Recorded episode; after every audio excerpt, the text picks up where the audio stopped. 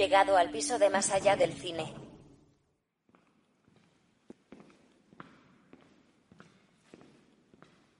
Debería haberle pedido a Manuel que cocine. Espero que haya cocinado algo porque no tengo ganas de gastar plata en delivery. Esto de la mudanza salió muy caro. A ver, bueno, voy a entrar al departamento.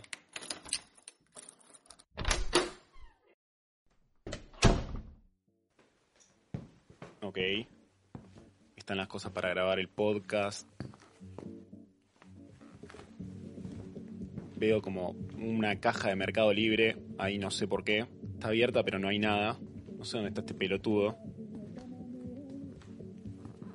A ver la cocina. Mm, qué asco, una mosca. Está llena de moscas acá. no sé por qué hay tantas moscas. Claro, no lavaron los platos. Ok. Bueno, evidentemente este hijo de puta comió y no me preguntó si quería comer algo. Es muy difícil convivir con Manuel. ¡Manuel!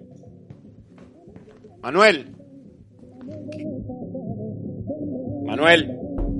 ¿Qué, qué estás haciendo? Che, ¡ey! ¡ey! Bueno, voy a entrar, boludo. ¿Qué carajo estás haciendo? No, boludo, ¿qué haces? Pará, pará, pará. No. Pará, da un segundo, un segundo. Para que baja la música, para que baja la música. ¿Qué carajo estás haciendo? ¿Tarado? Pará, ¿no tenías una función trasnoche hoy? ¿O flashé yo? Sí, amigo, pero ya son las 2 de la mañana. O sea, no, la trasnoche no es que sigue. O sea, vos arrancás una película a las 2 y volvés. Son las 2 de la mañana y estás bailando con un muñeco de Chucky una canción de los Beastie Kings. O sea, Ven- vamos, veníamos al, al living que te, te explico mejor porque sé que el olor a palo santo que hay acá adentro no te gusta mucho. no, no, encima, encima no, no me compraste comida. O sea, Pero era obvio que pensé que comías afuera, boludo.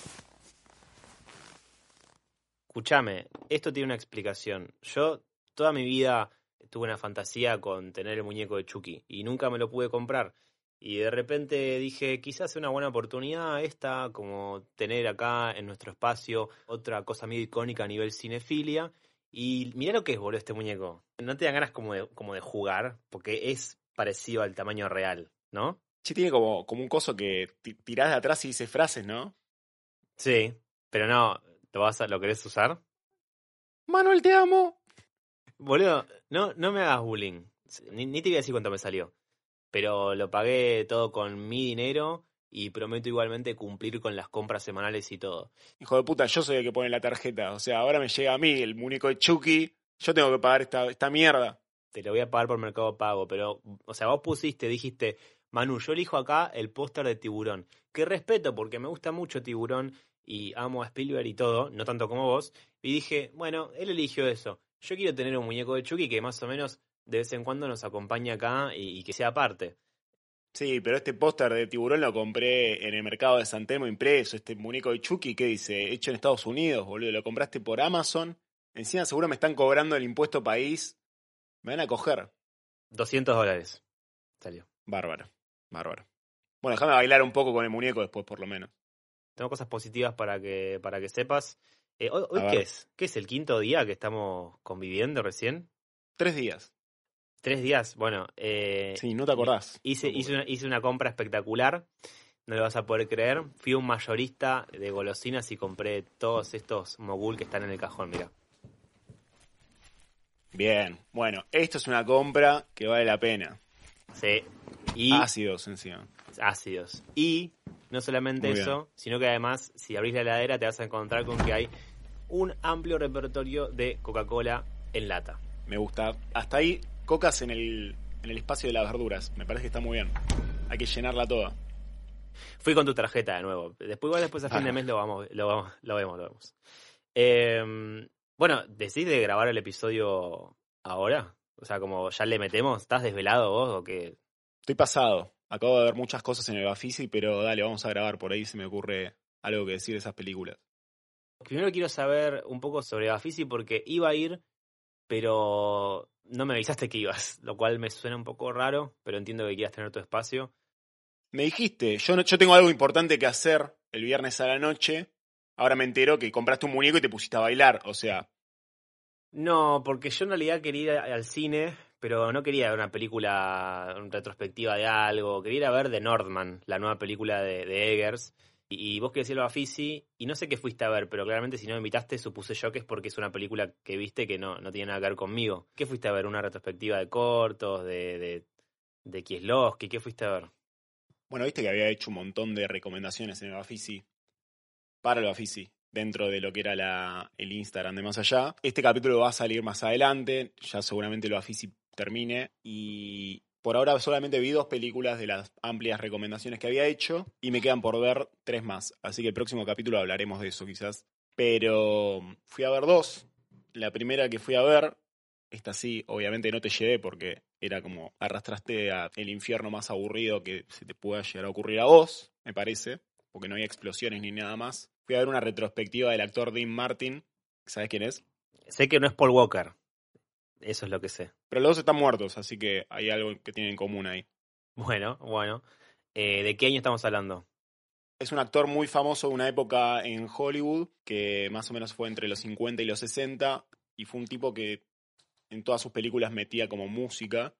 Era como un, un italoamericano en Estados Unidos que le ponía mucho la impronta italiana a, a lo que cantaba. La retrospectiva, la verdad que no, no sé si me gustó tanto el cómo estaba hecho el documental porque parecía como el extra de un DVD, pero fue interesante conocer la historia de cómo se hizo de cero porque el chabón vivía en un pueblo de mierda en Estados Unidos y por una de esas casualidades terminó trabajando en Hollywood y cómo se terminó vinculando con lo que se llamó el Rat Pack o, o- o los que eran el Rat Pack en los 60 que eran como él, Frank Sinatra, eh, no sé cuánto David Jr., que era un cantante negro de esa época, y después creo que uno más que ahora no me acuerdo el nombre, pero eran como un cuarteto, un quinteto de, de cantantes que la rompían y laburaban en casinos, qué sé yo, bla, bla, bla. Y bueno, te cuento un poco eso, y la historia de cómo va desde, desde muy abajo hasta su mejor momento y después cómo la vida le va dando algunos cachetazos y mm, lo llevan como a, una, a un bajón. Em, pero finalmente te da como una reflexión copada de, de lo que sucedió en su vida. Che, pará, ¿y, y en, qué sala, en qué sala la viste? Y si estaba la sala llena, mi pregunta. Ah, bueno, eso fue algo curioso de la función. Nunca había ido al cine Lorca. ¿Vos, lo- vos fuiste alguna vez? No, nunca fui.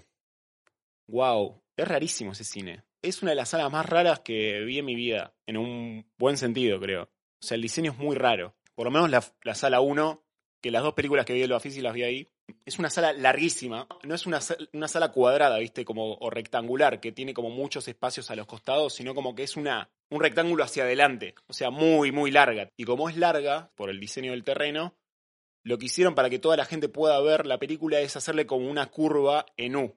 Entonces vos entrás a la sala como desde arriba y a medida que te vas yendo para el medio de la sala, te vas más hacia abajo y si caminas un poco más hacia la pantalla te vas para arriba. Entonces desde cualquier butaca tenés un buen campo vi- visual de la pantalla. Y algo que me pasó en la película fue que yo me senté en el medio pensando que iba a tener una buena vista. Yo soy mucho de, de tirarme hacia abajo cuando me siento en un sillón, como que no siento el culo perfecto y la espalda recta, sino como que me tiro hacia atrás, los hombros medio que lo pongo sobre el apoyabrazos en un punto. Y en esa sala me pasó que me puse en esa posición y en un momento me volví como demasiado consciente de la curvatura de la sala y me empecé a marear. O sea, parecía que estaba como en una montaña rusa. No te puedo explicar la, la sensación porque fue muy rara, pero Estás de- hecho verga, estás. Boludo, me remarié, me remarié y me pasó que parecía que estaba viendo una pantalla como desde una montaña rusa. Lucas, el hombre que se marea en una sala de cine. No estaba drogado, ¿eh? Acá, por las dudas. Parecía que la pantalla estaba hacia abajo y yo estaba sentado como con un arnés mirando la pantalla. Casi en un momento digo, me voy de la sala porque estoy mareado, no sé. ¿Y el público octogenario? ¿Qué, qué tipo de público era? Porque yo imagino que una película que cubre la vida de un tipo que falleció en el 95. O sea, los que estaban en la sala, ¿alguno sigue a Bizarrap? No. ¿Visa qué? Uno que se llama Bizarrap, no sé, que hace música. No, no, sé, no, sé, no, no, no, no conozco. Después te paso un link. Tiene así como vos, gorra y lentes. Capaz que empatizas por, por ese lado. Ok, después veo sus videos. Quizás estaba en la sala viendo la película esa con vos, pero no te diste cuenta. ¿Fuiste solo? Fui con, con un amigo. ¿Pediste pochoclo? Eh, no, no. Comimos una pizza y fuimos a ver la película. ¿A qué hora era la, la película? Nada, tipo el horario tras noche, te dije. Es lo que la gente quiere saber. Yo hago las preguntas de, de que el periodismo no se anima, boludo. Hago las preguntas íntimas de ¿con quién fue Lucas? Estoy sacando muchas entradas y invito gente al Bafisi. Está muy barato. ¿Cuánto? A ver. Eh, 150 pesos creo que la general. Y si estás como estudiante o jubilado, 100 pesos. Más barato que el cine de bate, hermano, no puede ser. Muy barato. 100 pesos una entrada de cine no existe. Así que bueno, saqué dos entradas para todo, que me salía 200 pesos. Y todo lo que estoy yendo a ver, como que saco de a dos y le digo a alguien, che, te copa ir a ver una película sobre Dean Martin. y la gente me dice sí o no. Eh, mucha gente me bloqueó. Está muy bien. Yo hubiera hecho lo mismo. De, de hecho, ahora la otra que fuiste a ver, o que viste. Bueno, esta, esta es un poquito más, más nueva. Es una película que se llama Pleasure. No sé si escuchaste algo de esta película. No, solamente me intrigó porque vi tu reseña en Letterboxd. Sí, es una peli que ya la había puesto en mi watchlist de Letterboxd antes de enterarme que estaba en el Bafisi. No es porno, ¿no? No, no es porno, pero tiene que ver con el porno. Ah, ahí va, ahí va. Es una peli de una directora que no, no, no, no sé, no puedo decir el nombre. Ninja Tiber. No, ni lo intentes. Vamos a decir. No, no. Bueno, es nueva. O sea, está creo que haciendo el circuito de festivales, me parece. Me pasó que la vi en Letterboxd así como entre una de las más rankeadas y en su momento me llamó la atención y la puse como en la watchlist y cuando me entero que está en el Office dije, ah, listo, de una, voy a ver esto. Cuenta la historia que no sé si... A ver, a mí me pasa que sé que esta temática se hizo mil veces, de mil maneras distintas. No sé si me vi todas las películas que tratan sobre esto. Tampoco me interesa, me interesa que fui a ver esta película. Y cuenta un poco la historia de una chica que se va desde Suecia a, a Los Ángeles para conseguir ser la mejor actriz porno de la industria. Es una piba de 19 años, es como le dice a la mamá que se va a estudiar o a hacer un intercambio y en realidad lo que fue a hacer es chupar pija básicamente. O sea, arranca la película y le preguntan en el aeropuerto qué venís por trabajo o por placer y ella dice placer. Y ahí arranca la película. Yo la pasé muy bien viéndola, no específicamente por, por los desnudos.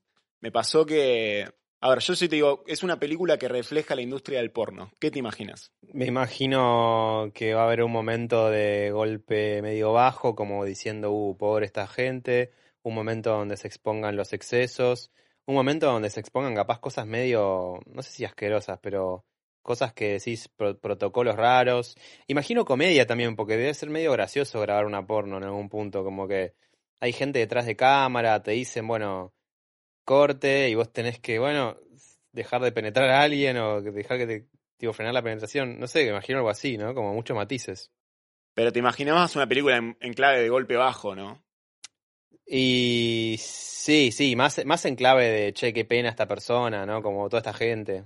Bueno, lo que me pasó con esta película es que tenía tanto humor que automáticamente entré. Me pareció que estaba muy bien manejado eso de del humor de lo, de, de, lo incómodo que puede llegar a ser filmar una película porno y cómo también siento que los desnudos no están mal usados.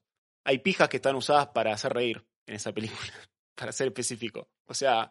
Ok, interesante. Ves una pija y decís como, ah, mira qué gracioso este plano, cómo lo pusieron acá y esas cosas te causan gracia. Lo mismo con otras partes del cuerpo. Me pareció eso, que, que estaba muy bien llevada lo, lo incómodo y lo raro y, y cómo te, te ajena, te, te vuelve algo ajeno a lo que quizás es una película porno. Vos una película porno ves a gente cogiendo y, y es como, entre comillas, natural lo que ves ahí, pero ver todo el detrás de escena, eh, las preparaciones, los rituales que tienen los actores porno, está mostrado de una manera que personalmente me causó gracia porque es como algo totalmente ajeno a lo que estoy acostumbrado y eso me parece que llama mucho la atención cuando, cuando la ves. Y el tono no es un bajón, es un tono medio cómico, que por, lo por momentos se vuelve oscuro, porque obviamente la, la, chica tiene una historia que es un poco, a ver, la, la, chica tiene que ponerse a prueba en un punto, y se pone a prueba a niveles físicos con escenas porno también, cuando te empiezan a mostrar cómo el, el mundillo de las actrices porno y cómo hay distintos estratos de lo que estás dispuesta a hacer en el mundo del porno, todo eso se vuelve como muy... Yo estaba viendo esa película y digo, los yankees están muy mal, no puedo creer que hay un negocio tan grande, no puedo creer que se mueva tanta guita. O sea, hasta hay como Comic Cons de actrices porno, para que te hagas una idea. Sí, eso, eso lo, lo tengo en claro. Hay premios, o sea, así como están los Oscars, están los premios eh, para la industria pornográfica y se premia a, bueno, la mejor performance anal, eh, el mejor... Eh, no, por eso. Tipo, es, es delirante, sí. Boludo, yo, yo lo que decía, el mundo, el mundo está muy mal Perdón, Estados Unidos está muy mal y de repente digo, no, pará, el mundo está muy mal, porque acá se concentra en la industria porno del mundo, o sea, es como lo mismo que, que Hollywood, ¿entendés? Es todo lo que, cons- lo que se consume generalmente de, de porno, y decir consumimos, mira, de rescate. Nunca viste, ¿no? Ninguna. No, no, no, no sé de qué se trata eso. Tu religión no te lo permite. Eh, No. a mí- Eh, solamente películas de Dean Martin veo. claro. Pero bueno, nada, muy curiosa la película, o sea, me, me despertó mucha curiosidad, me hizo reír, momentos que me incomodó un montón, tiene todo lo que para mí tiene una, que tener una película. Obviamente, si la ven, véanla con alguien de su edad, por favor, no, no la vean con sus abuelos. No, no. No, no estaría bueno eso. Pero muy buena, la verdad me gustó mucho. Bueno, bien, boludo, me gusta el matiz. Te viste una película más nueva, te viste otra película que gira en torno a un actor que murió hace muchos años, entonces metiste un, un contraste. De mi parte, puedo decirte que fui a ver The Northman de Eggers. ¿Sabes algo de esta película? ¿Te interesaste? ¿Viste el trailer? Eh, ¿Algo o cero? ¿Estás en bolas? Me da medio 300, o sea, es lo único que sé. No sé de qué va, solamente vi el póster que era de Eggers y la puse en mi watchlist, pero no, no sé más que eso. Vi, vi que está en tu watchlist. Mira, yo la verdad es que con una mano en el corazón debo ser muy honesto y decir que siempre me consideré una persona muy reacia a ver películas que ocurrieran en contextos cercanos a antes o después de Cristo. O sea, o cualquier película donde en el contexto ese no hay electricidad, como que no sé, no conecto, me, se me complica, no me, me cuesta ver Troya, ¿entendés? O, o Gladiador, como que no, no, no, me, no me parece atractivo ese universo. Pero eh, un par de conocidos fueron a ver esta película y me dijeron, che, esto está muy bueno, tenés que verlo. Y de repente dije, che, para, es Eggers, eh, me gustó mucho The Witch, me encantó The Lighthouse, o sea, algo, algo detrás de esto interesante puede haber. Porque aparte es, es un Eggers que de repente recibe 90 millones de dólares como presupuesto. Y eso lo hace interesante. Es la vuelta a la actuación de, de Bjork, que tiene un papel, Nicole Kidman, Ethan Hawke, eh, el Skarsgård este que también Pero, es un gran actor. ¿Ha- o sea, ¿Había Botox en el mil, en, en Antes de Cristo? eso es, el, eso, es, eso es lo más problemático para mí de Nicole Kidman en esta película. Su cara está demasiado toqueteada ya de por sí eh, y rompe un poco con, con el universo de, de Northman. ¿Pero busca, busca, busca el realismo la película?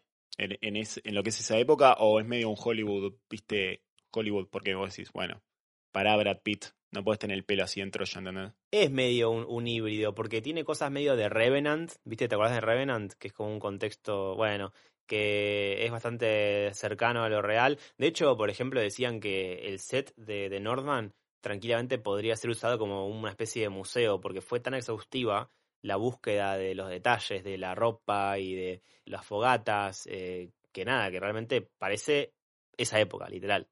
Eh, Eggers además es conocido por ser una persona que hace mu- mucho research. Cuando hizo The Witch me acuerdo que escuché entrevistas donde el chabón contaba el nivel realmente de precisión que había detrás de cada cosa. La- o sea, no permitía que la tela de la cosa más minúscula del vestuario esté hecha con algo muy novedoso. O sea, como que el chabón es, es un freak total y eso se nota en esta película.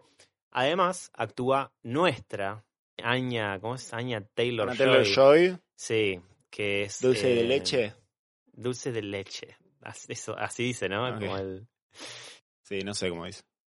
Pobre, hicimos una imitación muy pobre de su persona. Muy genia, muy genia, una actriz que para mí tiene mucho potencial futuro. Y yendo al tema de la película, y yendo al tema este de que de repente yo me encontré viendo algo que no es lo que suelo elegir. Realmente, mi resumen total sería que Eggers es el presente y el futuro del puto cine. O sea, realmente a nivel dirección, yo creo que no hay una persona hay algo en Ari Aster, hay algo en, en Lowery, el director de A Ghost Story y de Green Knight, que, los hace medio grandilocuentes, pero Eggers tiene una forma de generar climas, de presentar personajes, de contar historias que es descomunal. Esta película de Nordman, para que te hagas un poco de contexto, gira en torno medio como a un- una especie de, de mito clásico. Va, dicho y hecho, es literalmente medio Hamlet. O sea, estamos hablando de una época, un contexto particular, que no sé ni siquiera cómo, cómo definirlo. O sea, es como un contexto de. Porque no es la palabra medieval. Ahí es donde mi, mi ignorancia respecto al tema se vislumbra. Pero viene bueno. antes o después de Cristo. No, es vikingo, es después, es después. O sea, no, no es medieval entonces. N- no, es, es un antiguo mito nórdico. O sea, no había celulares. No, no, eso de ya y, y no había electricidad y bueno, todo muy este La gente se vestía con telas y estaba trabada. Eso es raro. Eso fue son las cosas que salimos del cine, fuimos con un, grupo grande ahí de, amigos y, salimos del cine diciendo, primera observación, ¿no? Como, che, el chabón este Skarsgård, que el personaje se llama Hamlet, está demasiado trabado. O sea, ¿dónde- o sea había un gimnasio ahí, ¿entendés? Los vikingos no pueden tener ese físico. Porque di- directamente tiene físico de, de chabón que levanta banco plano, ¿entendés? Qué sé yo, eso es raro. Pero está bien, entiendo, entiendo la, la lógica detrás de necesitamos que sea, eh, ge- genere algo ahí de, de- ruptura, porque el personaje es muy gigante, o sea, ya el actor mide 1,95 y su principal eh, rol en la película es un poco generarte a vos como espectador una sensación como de, no sé si la palabra es miedo, pero que te, te despierta en algún punto su personaje una cosa de impredecible. El personaje de Skarsgård, este Hamlet, es un personaje que de repente tiene que luchar por su venganza, que ese es como el concepto troncal de la película, la venganza, y para hacerlo, nada, boludo, imagínate lo que, lo que es Eggers después de haber visto The Witch, que maneja oscuridad y maneja sangre bien. Acá hay mucha violencia, mucha sangre, y muy bien articulado, porque viste que hay muchas, imagino que yo te, te digo a vos, che, amigo, tirame una lista de películas que giren en torno a mitos clásicos donde el tópico es lo heredado, el árbol genealógico, la venganza. Hay un montón de películas sobre venganza. Pero lo que hace, lo que hace Eggers, boludo, es cómo él decide narrar cada escena, qué lentes usa para hacer un primer plano, cómo es el tema de la puesta de luces, que es casi todo, o sea, poner, no sé, yo creo que el 80% debe ser luz natural. Buscaron los momentos justos de, de nubes y demás para poder filmar medio en el espíritu, como te decía antes, ¿no? De, de Revenant. Realmente hacía mucho no veía una película que sea tan, eh, primero con tanto presupuesto y segundo que sea para adultos. O sea, esta película no está pensada para, bueno, vamos a venderle a los pibes el muñeco de The Northman. Va, va a existir seguramente, pero no, no es lo principal. No sé si me explico. Aunque vos jugás con muñeco de Chucky. Pero el muñeco de Chucky es más simpático. Este de Northman es como. O sea, si te compras un muñeco de The Northman, es casi como tener un, un, un muñeco porno, porque es como. Está todo trabado, muy, es muy hegemónico. Hay muñecos para adultos y muñecos para adultos. Y muñecos para adultos, exacto. Y después, o sea, como una observación más sobre la película, se nota que hay unos límites detrás de, de, de la libertad creativa que tuvo Eggers. Si bien hay cosas que son increíblemente violentas y, explícitas y te, hacen... La sala respondía como fuerte a esos estímulos. Al mismo tiempo se nota que ha tenido límites de índole narrativo donde le dijeron, che, mira, hasta acá volá, pero más de esto no porque tenemos que vender la película, o sea, no, no podés irte eh, a un plano completamente, no sé, que, que la gente no se lo espere. ¿Cómo saliste de la película? ¿Cómo saliste? ¿Saliste extasiado o saliste con, con energía, eh, con las endorfinas arriba? Quería buscar una, una espada y salir a, a cazar animales, no sé, como viste, salís como con una energía medio rara, como porque el personaje Uh, es, uh. sí, el de hecho el personaje ese medio que ladra también en la película. Ah, bárbaro. El Oscar. El Oscar, sí, el Oscar por el, el hombre que ladra, el actor que ladra. Eh, no, está William Defoe que también la rompe. Y teníamos en la fila de adelante a tres personas. ¿Viste esos espectadores de mierda? Fichás esa gente que va al cine, capaz esperaban ver Troya, y claramente no era Troya. Y esa gente que de repente hacen comentarios como, ¡Ja! Mirá, se comió la mina. Qué grande, cómo se, cómo se comió la mina. Tipo ese tipo de comentarios, un grupo de, tre- de tres pibes. Y es como, flaco, cerra el orto, boludo. O tipo, mirá qué tubos que tiene, qué campeón. Así, ¿entendés? Literal. Esos comentarios en medio de la peli tiran los chabones. Y de hecho la, pe- la película termina y se levantaron, pero ni bien arrancaron los créditos y dijeron, ah, ahora sí, vamos a ver la secuela, quiero ver la 2, ¿eh? vamos a ver la 2, como todo muy irónico y como diciendo, ¿qué mierda es esta? Bueno, igual para, ojo, porque el póster te vende como una película medio a la Aquaman. Sí, También hay que, hay que entender que un poco. Eh, pone, no es Lighthouse, que vos la veías y decías, wow, me voy a encontrar con algo oscuro, algo como medio artístico. Northman, vos la ves y decís, esto es Aquaman. Estoy completamente de acuerdo. Creo que en cuanto a lo que es diseño gráfico de pósters y demás, hubo claramente una mano fuertísima de, de la productora. Y había que venderla, boludo. Había 90 millones de dólares, hay que vender entradas y seguramente Garpa quizás más venderlo como una peli a lo Marvel o a lo DC que como una peli más artística. Eh, así que bueno, si ven el póster no se dejen engañar, no es una peli de Marvel. No, no, no, claramente no.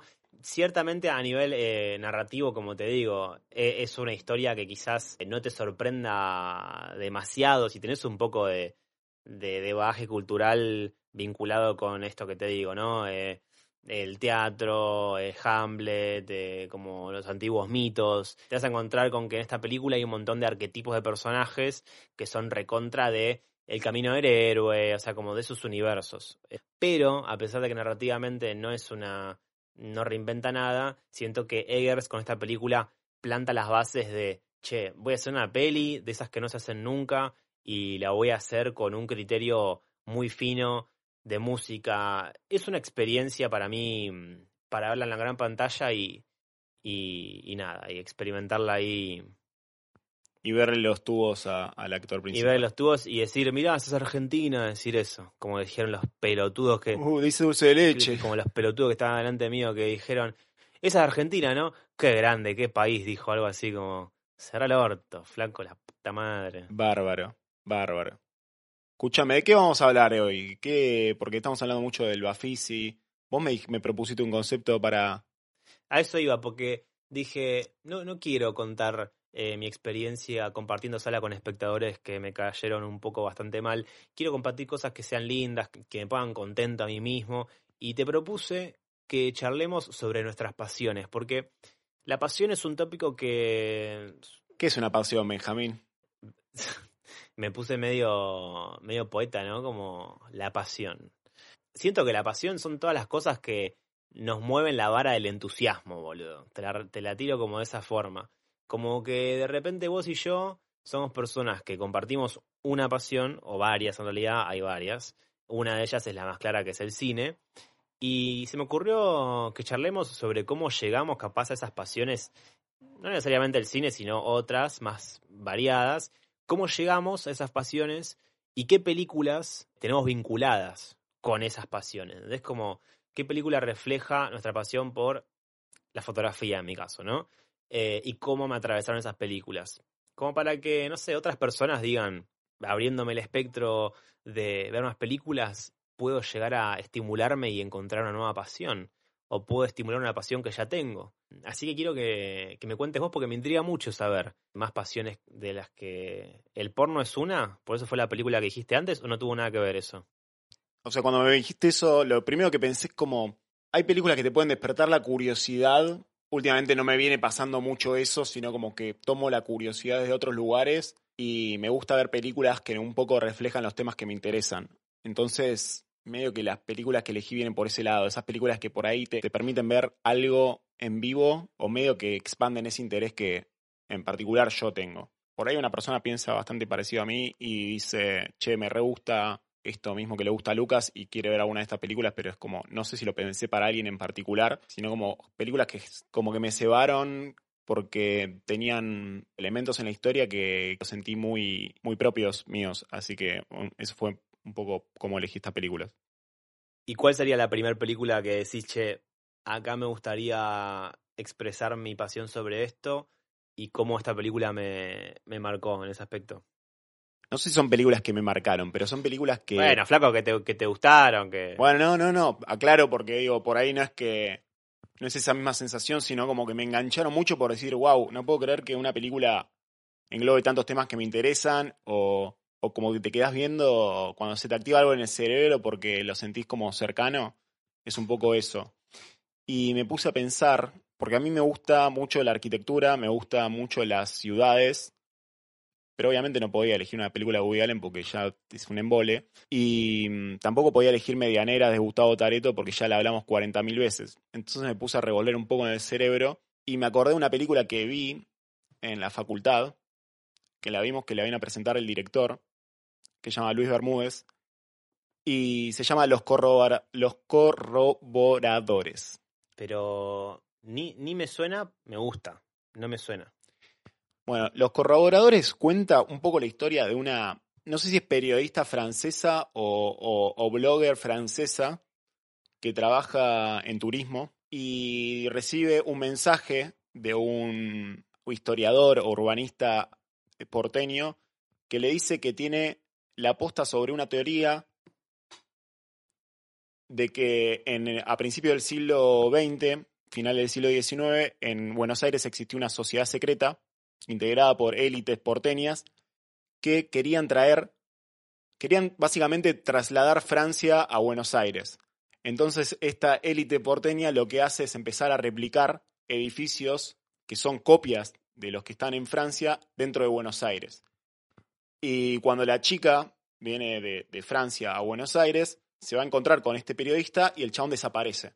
Entonces empieza una investigación periodística con respecto a qué pasó con este flaco y a medida que se va metiendo en qué pasó con el flaco, se va encontrando con que se metió en algo turbio y que esta sociedad, que son los corroboradores, que es como una especie de, como un grupo de masones porteños, aparentemente sigue existiendo o hay alguien que no quiere que se sepa qué pasó con ese grupo. Algo que aclaro, esta película es un documental. Sabes que me colgué porque me, me, intrigó bastante. Quería ver si estaba en, en, Cinear o en alguna plataforma. Aparentemente está en Cinear. Me, me, llama la atención, leyendo la sinopsis y escuchando lo que vos me decís también, de, de tratar de percibir si va por el lado cómico o si se toma en serio la película. O sea, como que van a fondo con la teoría. Yo no te voy a decir si es verdad o no, porque me parece que no es el objetivo de la película. El tono, digo. No, el tono es un tono serio. Ah, ok. Cada uno lo tomará como, como le salga. A mí me entretuvo un montón y me pasó que a mí me gusta mucho aprender sobre la historia de, de Buenos Aires y viendo la película eh, podés reconocer un montón de edificios de la ciudad, un poco también ver su como parecido con, con los edificios franceses, como que te hace el paralelismo y te mete un poco también en la historia de Buenos Aires y Argentina. Y cómo te lo vincula todo eso con una sociedad, entre comillas, masona, que siempre se dijo que existió en Argentina. Tenían como sede el Jockey Club de Buenos Aires, que se incendió en 1953, que, que eran como unos aristócratas, creo que tuvo que ver con algo del peronismo, no estoy 100% seguro, pero como que es como que en un punto de la película se meten, se mezclan como mito y realidad, que vos no sabés hasta qué punto es verdad lo que estás viendo, y eso para mí es retractivo porque obviamente hay cosas que pasaron, pero hay cosas que no sabes si pasaron y te genera una mística de la ciudad a partir de eso. Me parece una muy buena película si sos un porteño orgulloso eh, y un nostálgico también, como es una buena película para ver. A mí me costó bastante pensar en, en, qué películas vincular con cada una de mis pasiones. Eh, hay una puntualmente que marcó mucho mi adolescencia. Esto creo que nunca lo, lo conté. Eh, sí he contado que La Red Social es una de mis películas favoritas. He contado que me sé los diálogos de memoria y diálogos que no son fáciles porque eh, el personaje de Mark Zuckerberg que interpreta a Jesse Heisenberg habla como una velocidad superlativa. Bueno, yo vi la película muchas veces y mm, no voy a hablar sobre aspectos técnicos de la red social porque vos buscas en YouTube, tipo la red social video ensayo, y hay unos videos espectaculares que analizan la musicalidad en los diálogos, cómo Aaron Sorkin generó a través de un libro que era sobre un nerdo que cagó gente y tuvo una idea y, se hizo un se transformó en un campeón, eh, transformó eso en una película hecha y derecha y me pasó algo particular, boludo. Vos decís, ¿con qué, o sea, Manu, ¿con qué vinculás a la red social? O sea, ¿con qué, qué te imaginas? ¿Por qué digo que, que está vinculada con alguna pasión mía? ¿Se te ocurre o ni idea? No sé, usás mucho Facebook. bueno, es... podría haber sido la, la, fácil, pero no, vos sabés que cuando la fui a ver tendría 16, fui a verla al cine, me acuerdo, tres veces. en una semana. Tres veces. O sea, una locura. Nunca, nunca fui a ver una película. ¿Aún fuiste vos a ver tres veces una película? ¿Al No. cine? Nunca. No. ¿Dos? Sí, dos es, es común. Pero tres es un montón. Tres es como, bueno, pibe, ¿qué te pasa encima en una semana? Si me decís, bueno, en el lapso de dos semanas. Eh, la otra que vi tres veces es El Ángel, me acuerdo, de Luis Ortega, que la vi en tres cines distintos. No, bueno, con la red social pasa lo siguiente, que cuando la vi me entusiasmó muchísimo el, el concepto que no es el tema de la película, que, que está ahí como de, de- de- costado en realidad, que es la idea de emprender proyectos. Como que de repente lo, ve- veía esto de, bueno, Mark Zuckerberg se junta con, con Eduardo, que es como su, su colega, y juntan a dos o tres pibes más y se van a una casa a vivir y, y de repente tienen un, un proyecto en conjunto y cada uno de esos de ese equipo eh, se está, está enfocado en plantear eh, desafíos nuevos, hacer crecer el proyecto y demás. Y mm, está bien, la película refleja cómo fue creciendo el proyecto de Facebook, o sea, algo muy, muy, muy picante, pero todo ese espíritu que, que tenían ellos, ese espíritu de, bueno, creemos algo desde cero, generemos un impacto en una audiencia, en gente que consuma lo que estamos haciendo. Eso, boludo, me despertó fuertemente una pasión por tener proyectos, hacer eventos, dar charlas, crear contenido, cosas que sean, interactivas con una posible audiencia. Como que me entusiasmó por el lado de juntémonos con, un, con varias personas, pensaba yo, eh, le, le dije a un amigo y hagamos algo. Y me acuerdo que ahí fue cuando surgió, terminé el secundario, o ahí en pleno momento, y, y todo ese espíritu que tiene la red social, vinculada con hacer Facebook, yo lo llevé al plano de hacer cine. Entonces, eh, a los 18, 19, con unos amigos armamos una productora, armamos una oficina, eh, con nuestro espacio, como que esa película reflejó para mí esa pasión de tener ambición, tener una visión con respecto a algo. Después no inventé Facebook, tipo, no inventé nada, así, tipo, mi, mi- mis, mis éxitos han sido muy, muy pocos. Pero digo, el, el espíritu ese lo encontré en... No, es hermoso, es hermoso cuando uno ve una película y decís, uy, la pegó, la pegó, al final de la película la pegó. O a veces no, viste, pero siempre queda como esa sensación de la película y. Viste, hay una, hay una frase de Orson Welles que dice algo así como: depende de dónde elijas que termine la historia, puede tener un final feliz o uno triste. Generalmente todos son tristes, pero vos elegiste terminar en un punto feliz. Ahí va, Eh, ahí va. Igual por ahora Facebook viene bastante bien, así que. ¿Vos qué, qué otra pasión eh, descubriste en esta introspectiva pregunta que te hice? Mi duda es: ¿querés que hablemos de.? Tengo dos películas más. ¿Vamos con una o vamos con dos? A ver, vamos con, con una. Y después vemos. Porque tenía una que tiene que ver con el cine, pero me parece un embole. Porque es obvio que nos gusta el cine, entonces no quiero hablar de eso. Claro, no, no. Vamos con, con- vamos con lo raro. que ¿Te gustan la eh, coleccionar eh, tableros de ajedrez? Contale algo a la gente que no sepan. Una pasión que digan esto. ¿Lucas pesca? ¿Es pescador acaso? Eh, no, la otra película que elegí es una que se llama Los fabulosos Baker Boys. No sé si la conoces. Me suena mucho, la voy a googlear en este momento mientras me contás. Es una película vieja. O sea, es del 89, 90. Pero me acuerdo que es una película que me gustó mucho porque tiene varios elementos que a mí me resultan interesantes, que son la música, el jazz y la nostalgia. Siento que son como... y el invierno. Cuatro cosas que yo las siento como muy cercanas y esta película tiene de todo un poco, aparte tiene humor. Cuenta un poco la historia de dos chabones. Uno es eh, Jeff Bridges y otro es el hermano de Jeff Bridges. Los dos hacen de hermanos y son hermanos en la vida real, que tienen un dueto de piano en el cual cantan canciones en bares y les está yendo bastante mal. Y medio que dicen, che, boludo, esto está yendo como el orto, cada vez to- tocamos en lugares más de mala muerte, tenemos que hacer algo para renovar el show. Y se les ocurre sumar una piba al grupo, hacen un casting y en ese casting aparece el personaje Michelle Pfeiffer, que un poco viene a, a cambiar un poco la energía en lo que es el, el dueto y obviamente cambia la dinámica de, del grupo porque ahora son tres, hay luchas de egos y hay un personaje que obviamente se enamora o empieza a tener una relación con el personaje de ella que genera tensiones dentro del grupo. Nada, es, es increíble la nostalgia que transmite la película, mal, No sé si es el invierno, si es la música. Es una película para ver un domingo para mí. Y tiene como un poco la, esa cosa medio fancy, medio elegante de antes, como medio burguesa de antes. No sé cómo explicarlo, pero seda es la palabra que, que tengo para definirlo. Creo que es una película que tiene un poco de eso. Me, me acordé porque tiene estas cosas.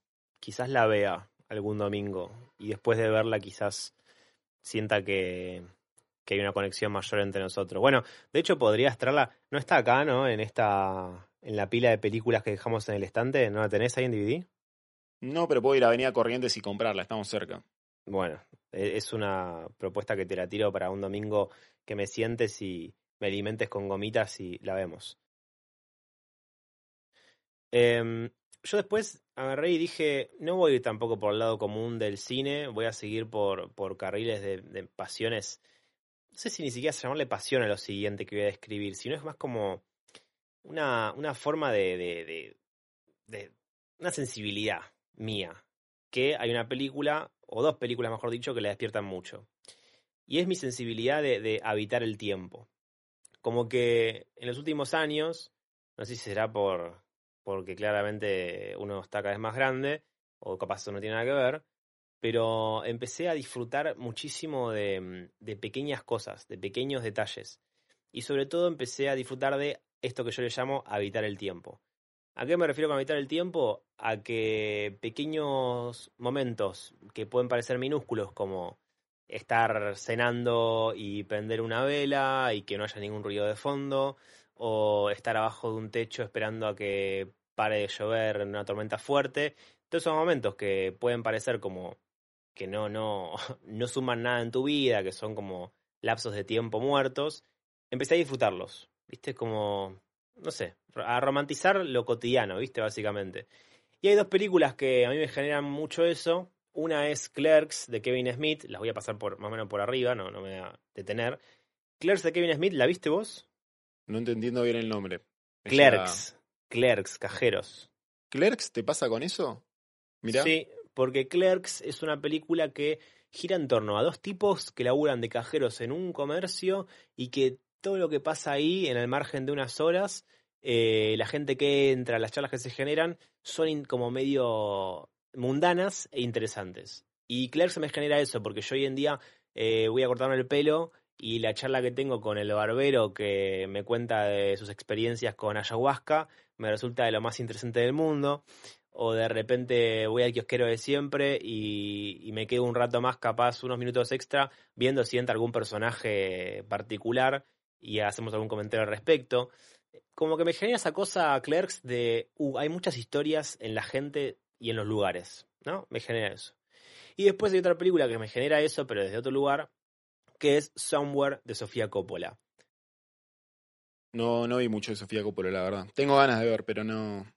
Estoy... Eh, nada, Sofía básicamente eh, en esa película aborda un personaje que tiene un montón de dudas existenciales porque es un personaje que supo tener mucho éxito y ahora como que capaz está en un lugar un poco más, viste, viste cuando la subís la ola y de repente hay que bajar y decís, uy, ¿qué, hago con, con todo esto?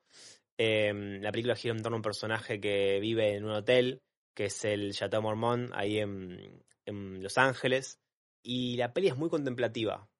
O sea, planos largos, donde de repente lo ves a él en circunstancias sumamente mundanas, y no es que la película le, le encuentra la belleza a todo eso, sino que te lo muestra, simplemente.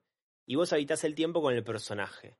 Me llevó a un punto de fanatismo que cuando estuve en Estados Unidos, en Los Ángeles, una noche fui a Chateau, eh, obviamente no a hospedarme porque tendría que haber dejado, mirá que era un dólar más amistoso que el actual, obviamente, pero tendría que haber dejado mucho dinero. Pero sí fui, entré, eh, y fue como esos momentos donde entras a la locación de una película que te gustaba mucho, ¿viste? Y me senté ahí al lado del piano, donde el personaje siempre se tiraba en ese sillón. Eh, fue un momento muy mágico y fue un momento donde reafirmé esta pasión que tengo por, la, por los pequeños detalles, por realmente disfrutar de, de esas pequeñas cosas que... Claro, tipo un, un pequeño servicio a la habitación, Un, pe- un- pequeño champán en, en sí, el hotel, como... cinco estrellas. No, pero ni siquiera fue, o sea, fui, entré y vos podías entrar al lobby y pedirte algo para tomar.